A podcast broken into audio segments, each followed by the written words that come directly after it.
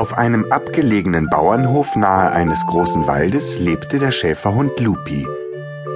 Wir brauchen einen scharfen Wachhund, der sich vor nichts fürchtet, hatten die Bauersleute vor zwei Jahren einem Hundezüchter erklärt. Da kann ich Ihnen unseren Lupi empfehlen, hatte der Züchter geantwortet. Der wird mal besonders groß und stark und flößt bestimmt allen Angst ein. Genau das Richtige für Sie.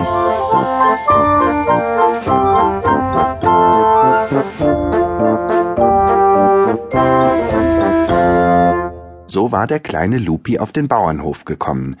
Er war groß und stark geworden, größer sogar als die meisten Schäferhunde. Alle Tiere hatten mächtig Respekt vor ihm und bewunderten ihn.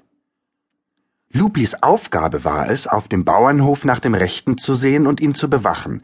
Er nahm diese Aufgabe sehr ernst, drehte täglich mehrmals seine Runden, ermahnte die Tiere keine Dummheiten zu machen und bellte und knurrte, wenn Fremde sich dem Hof näherten. Aber eigentlich war Lupi gar nicht böse, und so mutig wie er immer vorgab, war er auch nicht. Manchmal, besonders nachts, hatte er sogar ein wenig Angst, wenn er draußen ein Geräusch hörte und nachsehen musste, woher es kam. Aber das sollte niemand wissen. Deshalb bellte und knurrte Lupi manchmal auch mehr als nötig, und so traute sich niemand in seine Nähe, und er war oft sehr allein. Eines Abends, Lupi war gerade dabei, seinen Lieblingsknochen an einem neuen Ort zu vergraben, hörte er ein aufgeregtes Wispern, begleitet von einem Kratzen und Scharren. Es kam aus der Vorratskammer neben dem Schweinestall. Lupi ließ den Knochen fallen, bellte und rannte wie der Blitz über den Hof. Vor der Vorratskammer blieb er stehen und spitzte die Ohren. Das Wispern hatte aufgehört, und man hörte nur noch ein aufgeregtes Scharren. Kommt sofort da raus! bellte Lupi.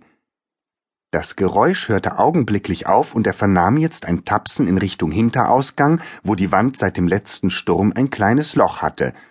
Na, wartet, knurrte Lupi leise und schlich um die Vorratskammer herum. Da sah er, wie ein Hase eine große Möhre aus der engen Öffnung zerrte.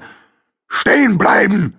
Brüllte Lupi und stellte sich bedrohlich vor dem Hasen auf. Der ließ die Möhre augenblicklich fallen und starrte Lupi entsetzt an. Lass meinen Freund in Ruhe, du widerlicher Wichtigtuer! hörte er da in seinem Rücken und er drehte sich erstaunt um. Widerlicher Wichtigtuer hatte ihn noch nie jemand genannt. Vor ihm stand ein Maulwurf, der bedrohlich mit einer Gurke herumfuchtelte. Lupi wusste nicht, ob er lachen oder sich ärgern sollte. Da landete die Gurke mitten in seinem Gesicht und der Maulwurf rief Lauf, Pauli! drehte sich um und rannte blitzschnell in Richtung Wald.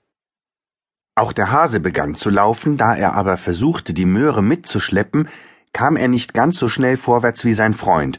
Lupi rieb sich verärgert die Schnauze und setzte dann hinter dem Hasen her. Mauli, hilf mir, ich kann nicht so schnell. Mauli! Schrie der Hase, aber da hatte Lupi ihn schon eingeholt und gepackt. Dir werde ich es zeigen, unsere Mohrrüben zu klauen, herrschte er ihn an und schüttelte den armen Hasen so sehr, dass seine langen Ohren wie Propeller über seinem Kopf durch die Luft wirbelten. Loslassen! Sofort loslassen, du Ekelköter! hörte er da plötzlich, und als er nach unten blickte, sah er den Maulwurf, der wütend gegen sein Schienbein trat. Ekelköter. Das war die Höhe. Er war ein reinrassiger Schäferhund mit Stammbaum. Lupi ließ den Hasen los, der halb bewusstlos zu Boden sank, die Möhre immer noch fest umschlungen. Jetzt pass mal auf, du Blindgänger, knurrte er und fletschte die Zähne. Noch ein Wort und. Und was? entgegnete der Maulwurf spitz. Willst du mich etwa beißen? Das würde ich dir nicht raten, Freundchen. Ich bin so zäh, da würden dir glatt die Zähne ausfallen. Und um die wäre es wirklich schade, oder? Und mit diesen Worten setzte der Maulwurf seine Brille auf und sah sich Lupis Zähne genauer an. Lupi war fassungslos. Dieser kleine Maulwurf schien überhaupt keine Angst vor ihm zu haben, dabei war er, Lupi, ungefähr fünfmal so groß und mindestens zehnmal so stark. Auch der Hase, der mittlerweile aus seiner Ohnmacht aufgewacht war, schien derselben Ansicht zu sein, denn er warnte seinen Freund Vorsicht, Mauli, reiz ihn nicht zu sehr, du weißt doch, was die Tiere über ihn sagen.